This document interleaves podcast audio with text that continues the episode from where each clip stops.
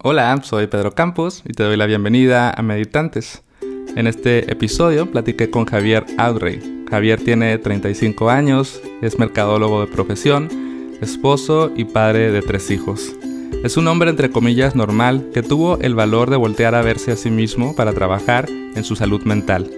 Descubrió que su constante dolor físico tenía un origen emocional y decidió apoyarse de la terapia, la escritura, el ejercicio y la meditación mindfulness para empezar a sanar su ansiedad y su depresión. Javier, además de su trabajo normal y su vida cotidiana, se da tiempo de compartir sus reflexiones personales sobre salud mental en su cuenta de TikTok Vaso Medio Lleno. En esta conversación hablamos acerca de su proceso personal, de las herramientas que le ayudan y de la importancia de que los hombres también trabajemos en nuestra propia salud mental. Si estás pasando por ansiedad, depresión o dolor crónico, este episodio te ayudará a sentirte menos solo y a recordar que se vale pedir ayuda. Si quieres seguir a Javier en TikTok o en Instagram, lo encuentras como vaso medio lleno, sustituyendo la última O por un cero. Ahora sí, vamos a la conversación. Javier, bienvenido. ¿Cómo estás? Gracias, Pedro. Muy bien, emocionado de aparecer por primera vez en un podcast. Sí, eh, bueno, te cuento un poco por qué decidí invitarte también y también para que la audiencia sepa. Cuando empecé a ver tu contenido, eh, lo encontré como muy valioso, muy auténtico, muy verdadero. Se nota que en verdad quieres transmitir un mensaje que ayude a otras personas y se nota un montón que en verdad le dedicas bastante energía a tu trabajo personal, ¿no? O sea, que realmente todo lo que estás transformando lo estás haciendo de corazón y creo que eso es muy bueno de transmitir y quiero que, más personas conozcan tu forma de ver la vida y la forma en la que has transformado esto, ¿no? Que entiendo que no es fácil. Entonces, me gustaría empezar justo por ahí, o sea, que nos cuentes un poco del Javier del pasado, como que quizás podemos hacer esta transición del Javier de antes y el Javier de ahora que está transformándose. ¿Cómo, cómo era tu vida hace algún tiempo antes de que empezaras con todo esto? Este, pues gracias, Pedro, gracias porque la verdad sí le dedico mucha energía, como tú dices, y se la dedico porque desde que yo era chico, honestamente, ayudar a las personas es lo que me mueve. Em, no, por lástima, no, no vivo de esto, entonces no, no le puedo dedicar todo mi tiempo y mi atención, aunque me encanta. Este, pero sí, como te compartía antes de, de empezar a grabar, sí es algo a lo que cuando tengo tiempo libre me encanta dedicarle tiempo. Y en cuanto al Javier del pasado, pues mira, te voy a platicar. Tengo 35 años, tengo tres hijos actualmente, llevo casi siete años casado. Y si quisiéramos partir un poco el tema de Javier del pasado y Javier del futuro, yo creo que hay, un, hay una línea de tiempo muy clara a partir como de mi segundo año de matrimonio, tuvimos un suceso en mi casa. Teníamos una hija ya casi de un año eh, aprendiendo a caminar. Cuando mi mujer en, una, en un viaje tuvimos un accidente, ella tuvo un accidente de eh, esquiando nieve y se rompió el tobillo. Y regresamos a nuestra casa, en ese entonces vivíamos en Texas, eh, yo estaba estudiando una maestría y pues yo estaba estudiando, trabajando medio tiempo, y teníamos a la hija que tenía casi un año y mi mujer con el pie recién operado del tobillo. Entonces fue una etapa como de mucho, mucho estrés. Este, fueron los últimos prácticamente como tres meses justo de mi, de mi posgrado y se me, se me llenó el jarrito, la verdad. Tenía muchas responsabilidades encima, mucha eh, tensión, mucha presión y eso me empezó a ocasionar un sinfín de síntomas que me llevaron a empezar con dolores crónicos y justamente ataques de ansiedad, eh, eventualmente depresión. Y si quisiéramos partir cómo era el Javier del pasado, yo creo que el Javier del pasado era, previo a esto, justamente a lo mejor era alguien un poco más reactivo, un poco más víctima, un poco más inmaduro. Eh, vengo de una familia en donde mis papás eh, me sobreprotegieron mucho, que obviamente lo hicieron por cariño y se los agradezco muchísimo, eh, pero sin darse cuenta, a lo mejor y no me dejaron del todo preparado para las responsabilidades que me venían en el futuro. Entonces la, la transición al, al matrimonio, a la paternidad, al ser el proveedor de una casa, sí fueron complicadas para mí, te voy a ser honesto. Y el Javier de ahora, después de toda esta transición por la que he pasado en los últimos cinco años, eh, pues creo que es una persona un poco más consciente, un poco más eh, amorosa consigo mismo eh, y con los demás. Tengo más compasión conmigo mismo y con los demás. a lo mejor y no tan perfeccionista. Y, y pues vivo más en, paz, claramente.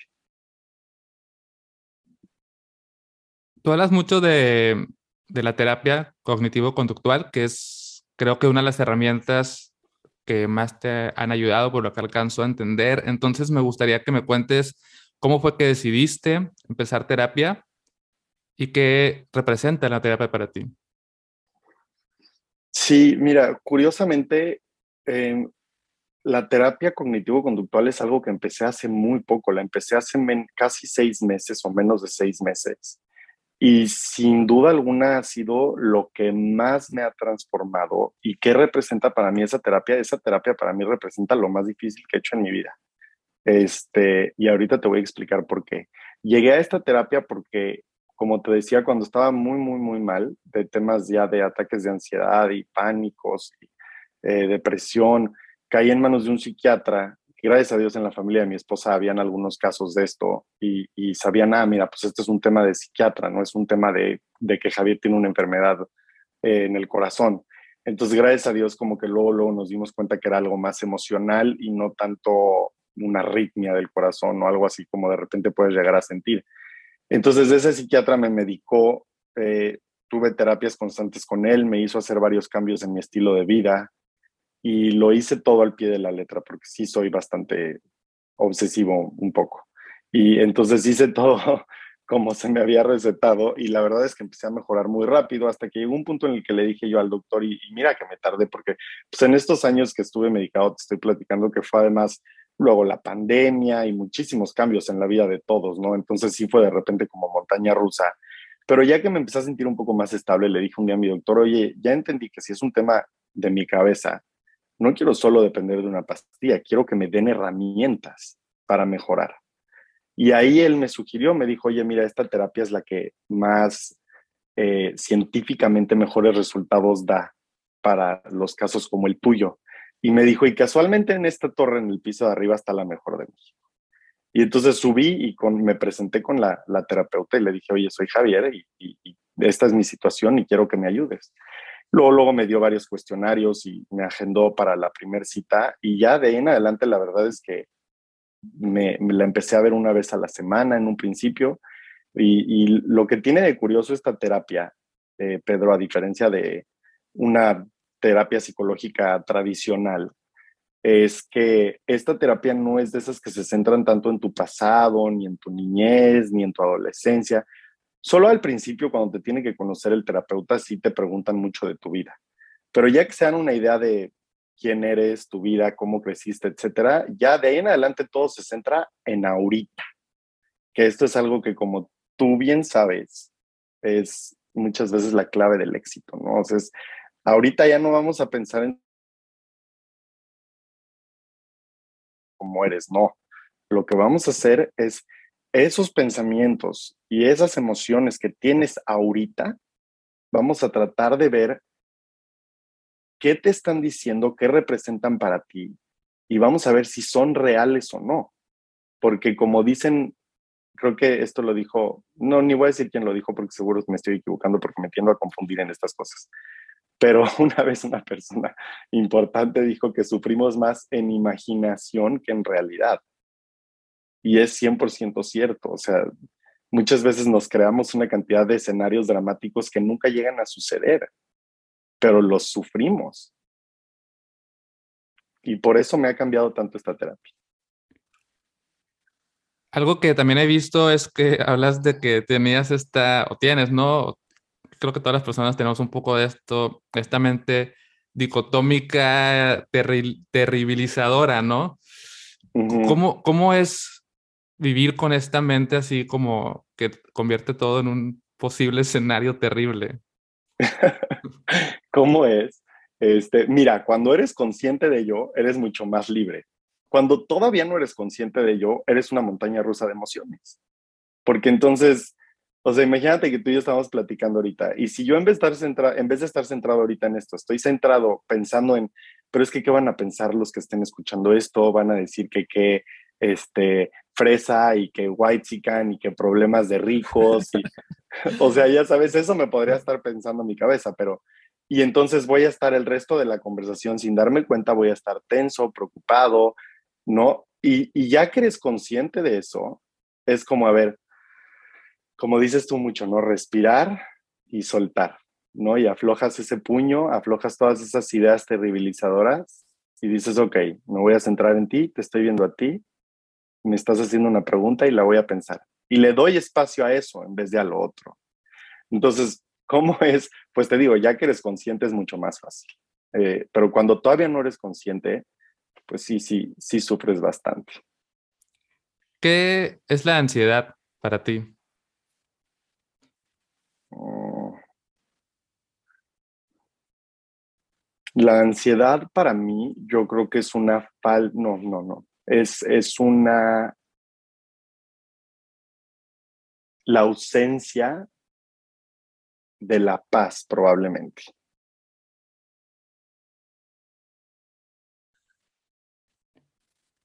¿Y cómo, cómo ha sido el proceso de tu ansiedad? O sea, ¿cómo ha sido vivir con ausencia de paz?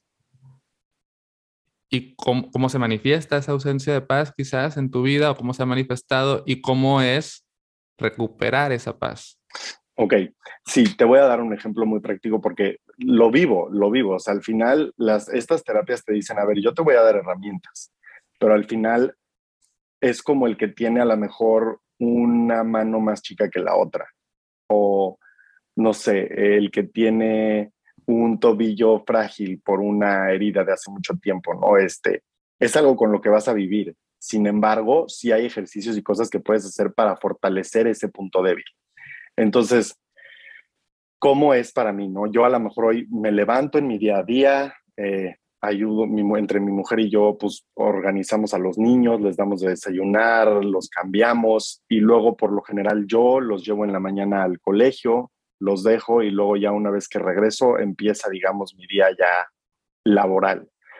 Y para mí la ansiedad es cuando estoy, digamos, en el coche subiéndome con mis hijos, pero mientras los abrocho y mientras yo prendo el coche, a lo mejor estoy sacando el celular contestándote un mensaje a ti, leyendo un correo del trabajo, pensando, ay, ahorita que regrese tengo que tener esta reunión con alguien de mi oficina y ay, no se me vaya a olvidar pagar la tarjeta de crédito. Y ay, eso para mí que no te permite disfrutar el momento presente, empieza a generarse dentro de ti una sintomatología de ansiedad. O sea, si yo voy en el coche y voy pensando en estas cosas y mis hijos a la par a lo mejor me están tratando de interrumpir diciéndome, oye papá, mira, ve de la bicicleta de allá, es rosa, es rosa la bicicleta y, y yo estoy, sí, mi amor, y, y, tratando de medio que ver el teléfono en el semáforo y eso es una receta para poco a poco estarme generando interiormente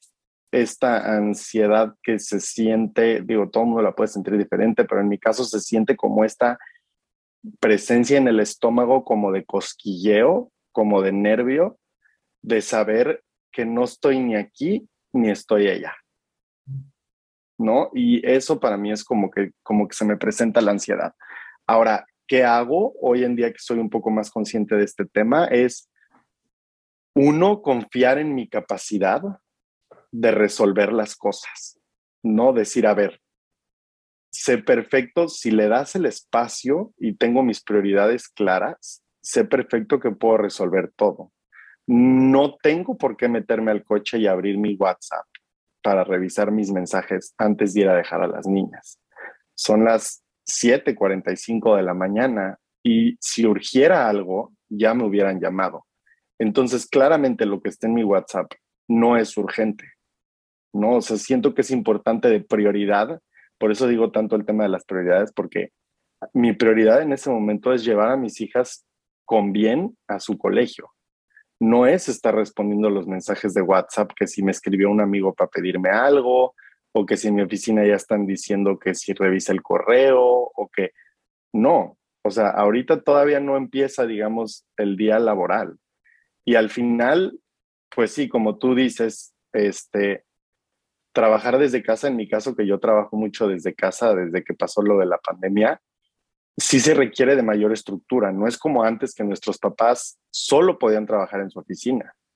No, o sea, a veces digo, ay, qué rico regresar a esa época en la que iban de 9 a 5 a la oficina y se salían y los problemas de la oficina se quedaban en la oficina porque no había ni computadoras, ni celulares, ni... No, hoy en día todos cargamos con la oficina. Todos cargamos con nuestros amigos y nuestra familia nuestro celular. Entonces, sí es importante darte ese momento para tú priorizar en tu cabeza y decir, no porque traiga el teléfono quiere decir que estoy disponible las 24 horas del día. Entonces, en ese momento, ya hoy que soy consciente de esto, digo, no. Y dejo el teléfono y pongo música y platico con mis hijos y disfrutamos de música camino al colegio. Y confío que cuando yo regrese y ya haya terminado eso, ya me voy a sentar y ahora sí voy a abrir mi teléfono y voy a decir, ok, ya empezó mi día laboral y ya empiezo con mis pendientes. Hoy tengo más paz porque tengo muy claras mis prioridades y porque trato de no estar haciendo más de una cosa. Claro, entonces es como tan fácil como estar en el momento presente, o sea, cuando tu mente se va a algo que no es el aquí y el ahora, es cuando surge la ansiedad porque estás pensando en los peligros del futuro o en lo que ocurrió y no pudiste resolver y se dispersa tu mente en un montón de cosas y eso me imagino que es lo que te genera esta como como esta sensación, ¿no? Como de no poder, de no, de que no llegas, de que no lo resuelves. 100%, y no sé si te acuerdas, Pedro, pero yo en realidad te conocí a ti porque hace como, o sea, en todo este proceso mío, en una búsqueda de, de sentirme mejor dentro de mí mismo y de estar mejor, di una vez con tu cuenta de Instagram y me acuerdo que empecé a leer lo que escribías y yo decía, es que para mí leer lo que este cuate está poniendo de verdad me brinda paz, porque encontraba en tus escritos de tu libro de minúsculas gotas de paz, que por cierto el, hombre, el nombre no podría ser más atinado porque tal cual son minúsculas gotas de paz. A ratos que me encontraba así, lo abría y leía algo y decía, claro, qué razón, el mensaje está muy claro y lo trataba de aplicar en mi vida. Y como dices tú, sí, o sea, al final es que no hay como vivir el momento presente. Ahora me gustaría que nos cuentes acerca del el dolor físico. ¿Qué es vivir con dolor crónico?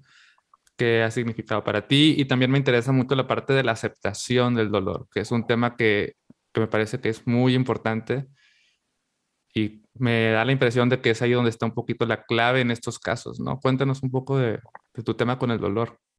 Sí, mira, yo creo que de lo, de lo más molesto en mi dolor, en un principio lo que más me costaba era justamente no saber y no entender de dónde venía. A cualquier ser humano, un dolor que no te puedes quitar de encima, llámese de muela o de cuello o de espalda o de rodilla o de, te puede llegar a volver loco porque de verdad vivir con dolor es, es muy frustrante. Es algo que constantemente te está jalando y no nada más es el dolor, sino es todos los pensamientos que lo rodean.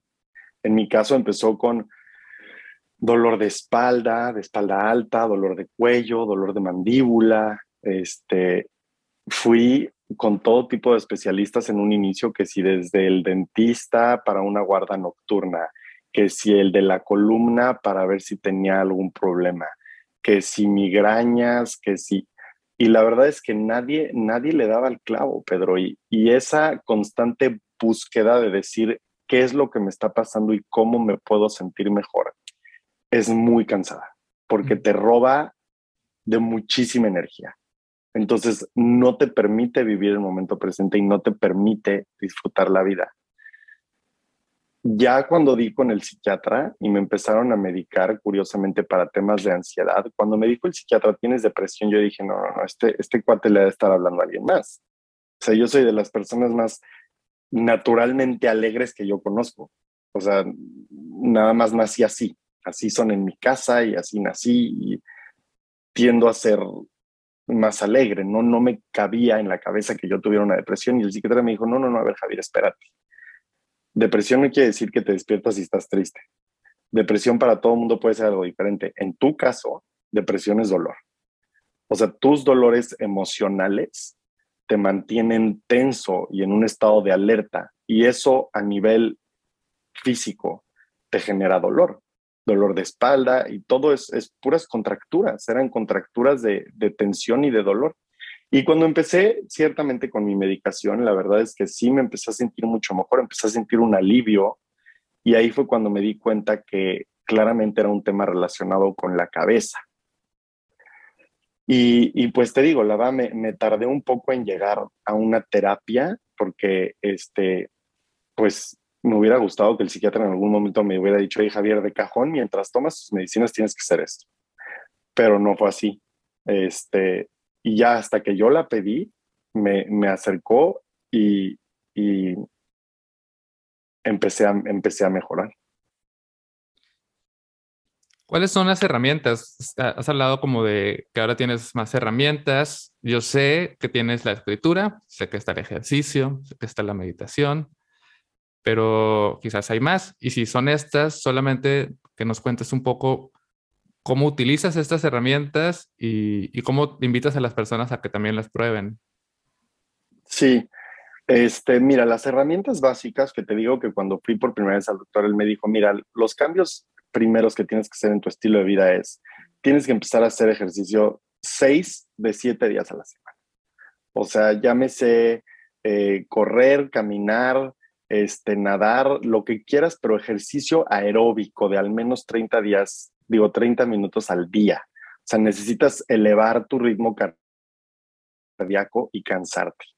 ¿Con qué finalidad? Pues con la finalidad de, todos sabemos hoy en día, ¿no? Que si el ejercicio te produce endorfinas, que son antidepresivos naturales, el cansarte te ayuda a dormir mejor, el hacer ejercicio este, al aire libre, idealmente te ayuda a estar en contacto con la, naturaleza, que como tú sabes son cosas que te enraizan en, tu realidad, ¿no? O sea, te ayudan a, a, vivir más como que el momento presente. Esa fue como que la primera más importante, ¿no? E inmediatamente cuando empecé con el ejercicio y ah, pues empecé a dormir mejor, inmediatamente como que son cambios chiquitos que empiezan a tener un efecto como de bola de nieve. Eh, el segundo fue, sí, el, tema de los ejercicios de meditación. Eh, yo eh, crecí, crecí y soy bastante tradicional.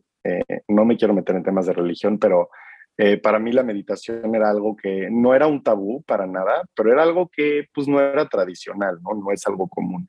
Entonces sí entré como que un poco con cuidado eh, en el tema de la meditación. Cuando me di cuenta que la meditación que practicabas tú, por ejemplo, era una meditación no enraizada en ninguna religión ni en ninguna ni en nada espiritual, sino simplemente más como una herramienta mental de la atención y de vivir el momento presente y de emociones naturales como el agradecimiento que sientes cuando vives el momento presente, le empecé a entrar un poquito más de lleno, ¿no? O sea, dije, ah, ok, este camino, este camino va conmigo, este, y lo empecé a hacer de forma, este, diaria, ¿no? Y la verdad es que empecé a notar cambios incluso te vas a reír, pero en la paciencia que le tenía a mis hijos.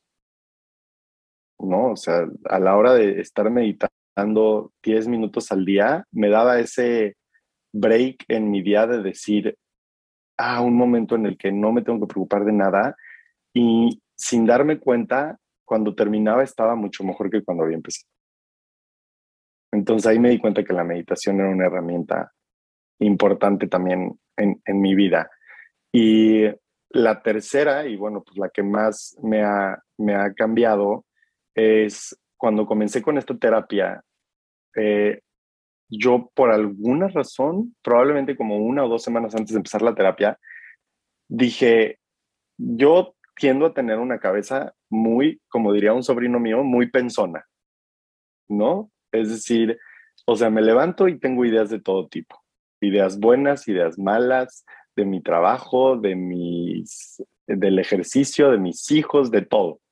Entonces, a mí el sentarme y ponerme a escribir en la mañana y en la noche me ayuda mucho a identificar mis emociones y a identificar los pensamientos que estoy teniendo. Era una manera como de concientizarlo, de traer todo eso a mi, a mi conciencia o a mi atención y decir, aquí es donde está mi cabeza ahorita. Y eso me sirvió mucho a la par de empezar mi terapia, porque cuando la doctora me hacía preguntas o me decía, ¿y cómo te sientes? En vez de yo decirle, ay, me siento bien, ya tenía estos escritos en donde le podía decir, sabes qué, me he notado que he estado pensando mucho en esto, he estado pensando en esto otro, eh, me preocupa esto del futuro. Me... Entonces, el escribir todos los días, dos veces al día, este, me ha ayudado mucho.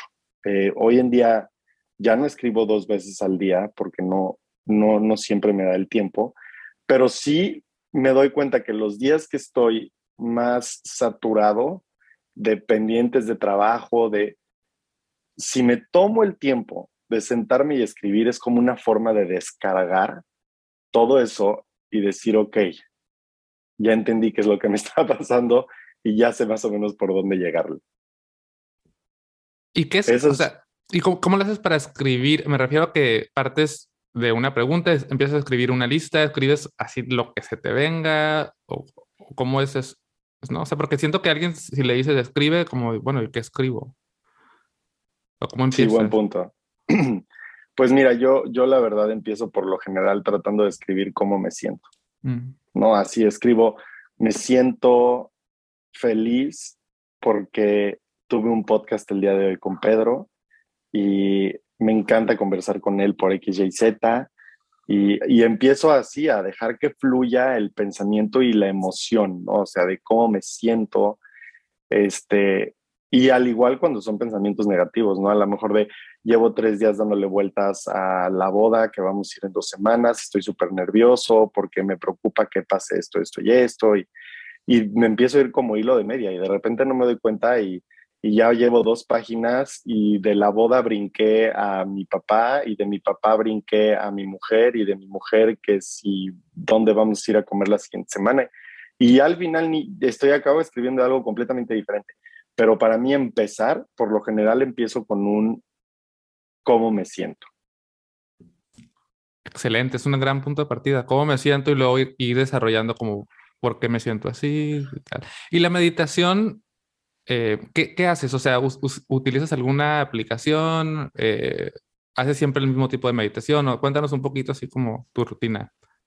Sí, claro, pues mira, cuando me unía a tu comunidad de meditantes, este, empecé, comencé haciendo las meditaciones que tú subías para la comunidad de forma mensual y muchas veces mi meditación en un principio como no no era a través de una aplicación ni nada en un principio, nada más era yo literal con un timer de 10 minutos y me sentaba y literal durante 10 minutos me concentraba en mi respiración en mi estómago y trataba de permanecer ahí todo el tiempo. Y luego cuando tú subías alguna meditación distinta, pues hacía esa, ¿no?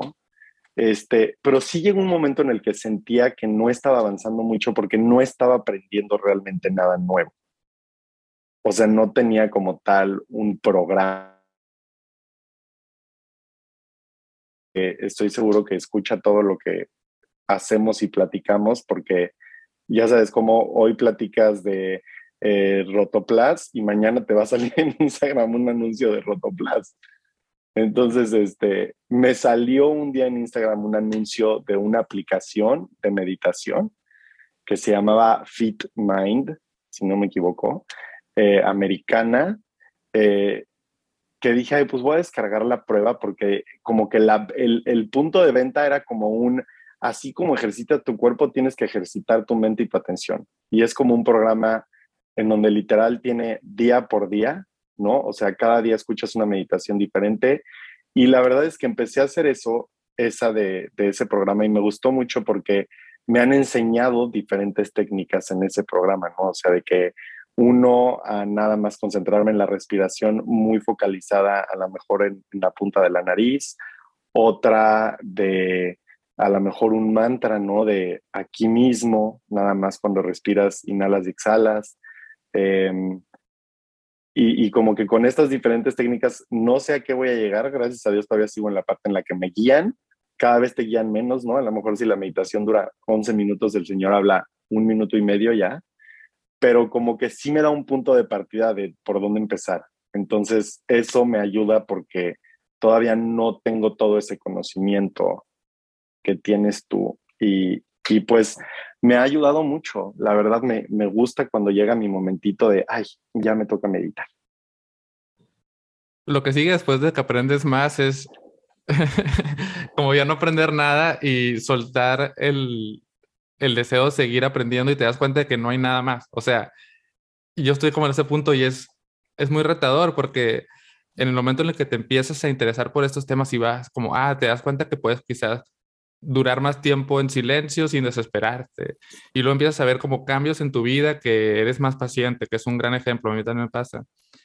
Pero luego ya no hay nada. O sea, solo es estar en el presente y no hay hacia dónde ir.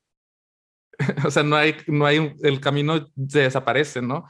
Y es muy interesante esa parte, es donde siento que estoy ahora, y, te lo comento porque quizás llega un punto en el que sientas eso, como, ay, quizás puedas pensar, la meditación ya no me sirve porque dejé de aprender, pero lo interesante es cuando, y, y si ya no tienes nada más que aprender, y si solo es desaprender, si solo es soltar, ¿no? Como y quitar, quitar, quitar, y eso puede ser interesante.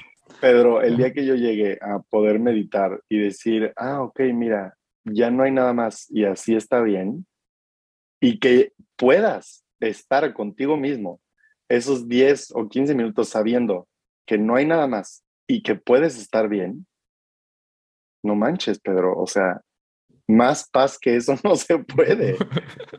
No, o sea, qué rico. Sí, sí, sí, es interesante y sí es, sí es lindo. Bueno, ahora quisiera contar, ah, preguntarte sobre tu proyecto, Vaso Medio Lleno. Eh, cuéntanos un poco cómo nace la idea de crear Vaso Medio Lleno y cuál es, qué es lo que haces ahí y por qué lo haces. Sí, gracias. Vaso Medio Lleno. Vaso Medio Lleno es así como mi cuarto hijo. Este, al que más ignorado tengo al pobre, pero, pero es como mi cuarto hijo. Este, fíjate qué curioso, pero cuando yo era muy chico, me preguntó mi mamá, en primaria, así de, oye, ¿tú qué quieres hacer de grande?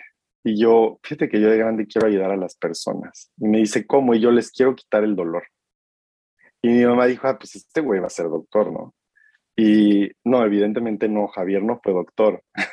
Soy mercadólogo de profesión, de hecho. Este, pero estoy feliz, honestamente feliz que de mí, o sea, cuando empecé a sufrir y ta, ta, ta, y me empecé a mejorar y la terapia, llegó un momento en el que dije, empecé a platicar con gente, ¿no? Porque una vez que te pasa algo, es como cuando te compras un coche rojo y sales de la agencia y de repente ves que todo el mundo tiene un coche rojo. Y no, a ver, no. No, no, es que ahora todo el mundo está de modelo rojo, no. Es que tú hoy decidaste, tienes esta este foco de atención nuevo en donde te fijas ahora en los coches rojos porque ahora tú tienes un coche rojo. Entonces, este, qué buena explicación porque ya ni me acuerdo dónde iba con este rollo, pero...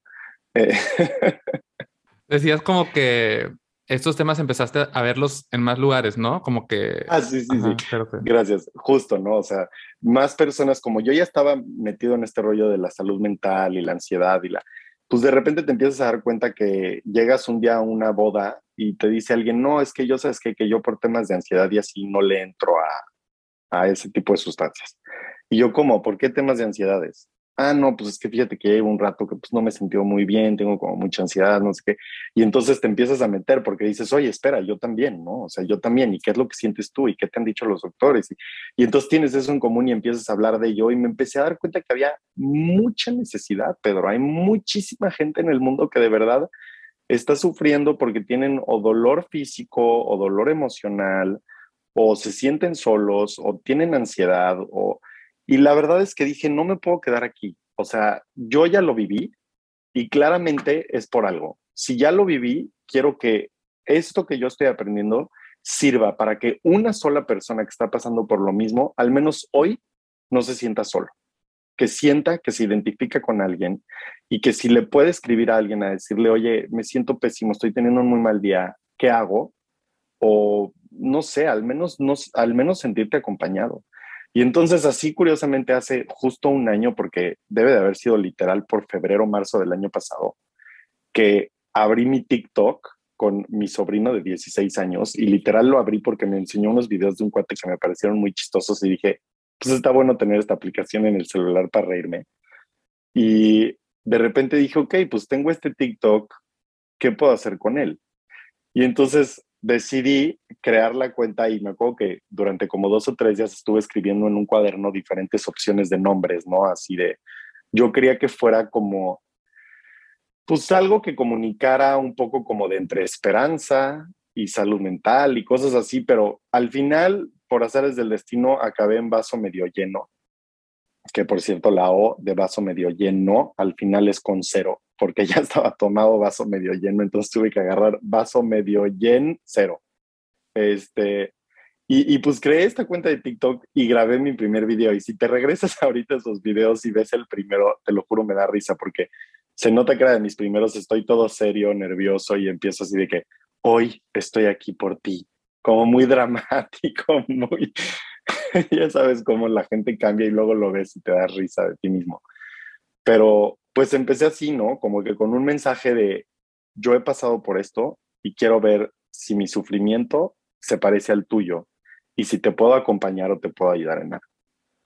Y pues así, así nació Vaso Medio Lleno y, y hoy la verdad es que TikTok, a diferencia de otras redes sociales en las que nunca realmente crecí una comunidad, en TikTok siento que crecer una comunidad, la verdad me pareció realmente sencillo en un inicio, o sea, como que no, no, no te podría decir, no, sí sé por qué, es por el tema de que ya sabes que en Instagram tú sigues a gente. En TikTok, sigas o no sigas a gente, la aplicación te va a aventar videos y videos y videos. No tienes ni que seguir a nadie, siempre te va a aventar videos. Y literal su algoritmo se basa en el tiempo que permaneces viendo un video, de qué trataba ese video y así te va arrojando cosas similares y etc. Entonces, como que siento que tu, tus videos están, están más en los ojos de la gente y si el contenido es valioso, es que solito se va como, como fuego en campo, ya sabes, o sea, la gente lo comparte, comenta, lo ve, lo...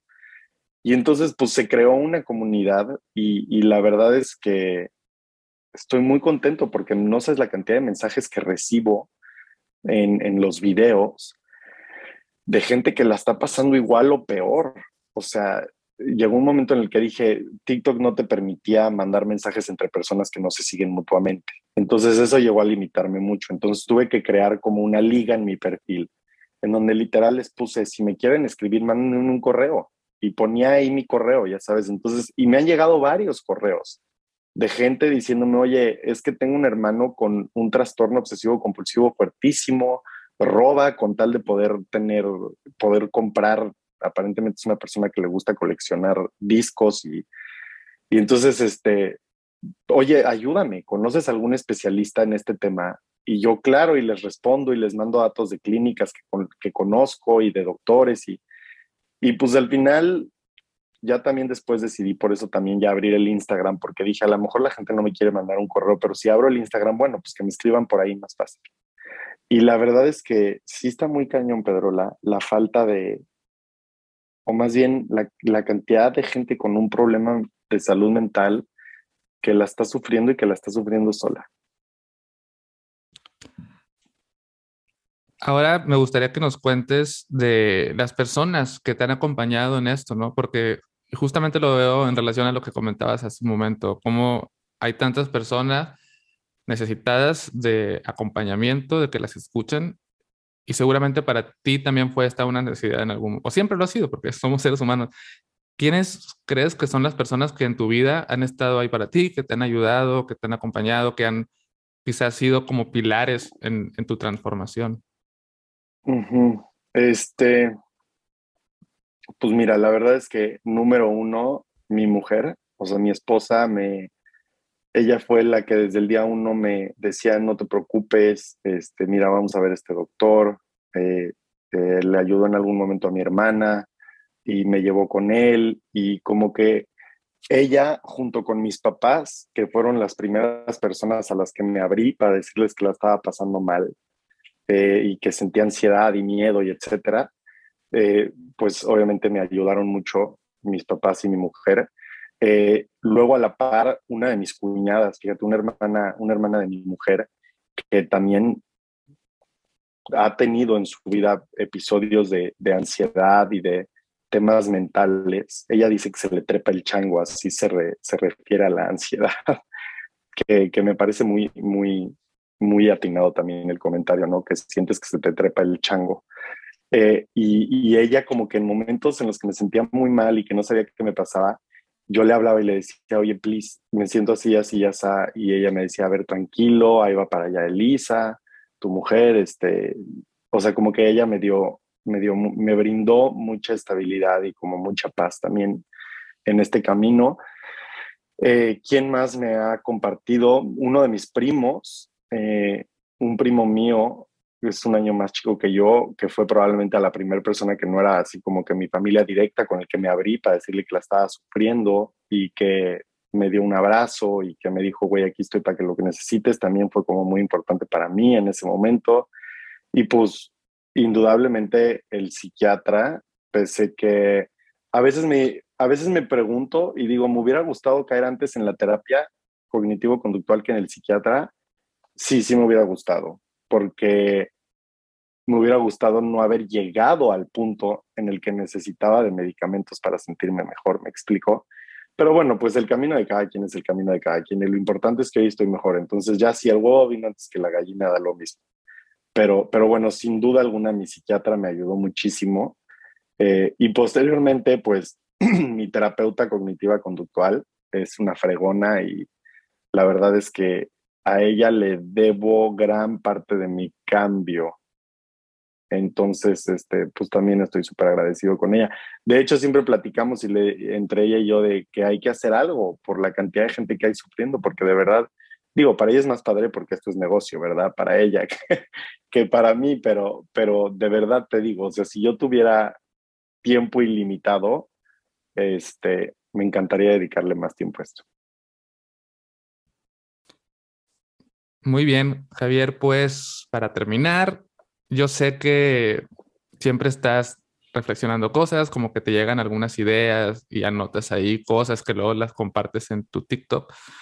Eh, ¿Qué has estado reflexionando últimamente? Algo que te haya dado vueltas por la cabeza y que quisieras compartir ya como un comentario final. Sí, sí, sabes que sí, y lo tengo muy fuertemente marcado y es un llamado que le tengo que hacer a toda la raza masculina. Mm. Este, los hombres que, miran, ya ni siquiera es que crecimos con el los hombres no lloran, porque siento que ya eso a lo mejor fue la época de nuestros papás siento que con nosotros nuestros papás ya no fueron tan, tan los machitos no lloran, o bueno, a lo mejor y depende de dónde vengas, ¿no? Pero, este, pero sí, Pedro, estoy impresionado de cómo los hombres no hablamos de los temas que nos preocupan. O sea, tenemos, en mi caso, que he reflexionado mucho este tema, es miedo a que nos juzguen nuestros propios amigos, ¿no? O sea, yo me acuerdo que cuando yo empezaba con estos temas, yo decía, es que ¿qué tal que me acerco con mi amigo y le digo todo lo que siento y va a decir, este güey es un malagradecido? No, o sea, yo tenía miedo a que me juzgara y me dijera, este güey es un malagradecido, tiene todo lo que quiere en la vida, incluso una mujer, una hija, y encima de todo el güey se siente mal, o sea, es un ridículo. Entonces, ese miedo a ser juzgado, a ser rechazado o a ser criticado, siento que como hombres nos limita muchísimo. Las mujeres se sientan y se acaban de conocer y ya le puede estar diciendo una a la otra, es que no aguanto a mi esposo, te lo juro por esto, esto y esto. Y clic, ¿no? Ya son amigas de por vida, ya empiezan a netear y ya se dicen todos sus, sus, pensamientos más oscuros y sus confesiones. Y los hombres nos juntamos en una boda y, ¿qué onda, güey? ¿Qué tal tu fin de semana? Bien. ¿Y qué tal tu chamba? Bien, bien, güey, me está yendo toda. Oye, ¿qué tal el partido? ¿Lo viste? Sí, estuvo muy bueno. Este, y ya, ahí como que muere la conversación y te ves y tomas de tu cubita y Y por eso siento que los hombres necesitamos más del alcohol, porque a lo mejor hay unas seis cubas después, de repente ya eres de que, este, ay, no, güey, por cierto, no sabes lo que me pasó, y ya te empieza, se te empieza a resbalar la preocupación y empiezas a soltarte. Y yo digo, oye, no hay que llegar a ese momento, o sea, yo que ya este tema lo tengo más trabajado y ya soy más abierto, te lo juro, no sabes la cantidad de amigos míos que se me han acercado a decirme que la están pasando mal. O sea, y digo, es que está cañón, ¿por qué no lo hablamos más? De verdad somos muchísimos. Y es normal, o sea, son presiones, tensiones y preocupaciones que todos en la vida tenemos, ¿no? Y tú más que nadie no me vas a dejar mentir, todos somos iguales, o sea, al final tendremos, ok, somos únicos y lo que tú quieras. Cada quien tiene sus, sus mezclas y sus fórmulas que los hace como son. Pero al final, lo que nos empuja, lo que nos preocupa, lo que en todos es exactamente igual. Entonces, este, esta reflexión reciente que traigo yo es hacer un llamado a la raza masculina de decirles, no tengan miedo a, abrir la boca, ¿no? O, escríbanme a mí si les da miedo. Yo se los juro que no los voy a juzgar y díganme, oye, es que no sé cómo decirle a mis papás que me siento de la fregada. Este, de verdad, hay que, hay que hacer un esfuerzo por aceptar ser vulnerables y, saber que no tenemos que ser perfectos ni el macho ideal. Pues muchísimas gracias. Creo que es una reflexión súper valiosa. Yo me doy cuenta muchísimo de eso, como en los talleres, en la comunidad, en todo es 95% mujeres, 5% hombres, porque al final son espacios donde hablamos de emociones, donde hablamos de lo, cómo nos sentimos y, son personas que están interesadas en transformarse y los hombres, al parecer, nos necesitamos muchísimo todavía dar ese paso para atrevernos a mirar hacia adentro, mostrarnos vulnerables y además empezar a, como tú y como yo también, interesarnos por herramientas que nos ayuden a transformarnos. Entonces, pues te agradezco que hagas ese trabajo, además de tu otro trabajo, que le dediques tiempo a esto y pues gracias por platicar hoy conmigo y listo. Este, nos seguimos viendo por ahí. Gracias. Gracias, Pedro. Hemos llegado al final de este episodio. Gracias a Javier por acompañarnos, gracias a ti por escuchar. Espero que esta conversación te haya gustado y sobre todo que haya sido de utilidad. Nos escuchamos en el próximo episodio.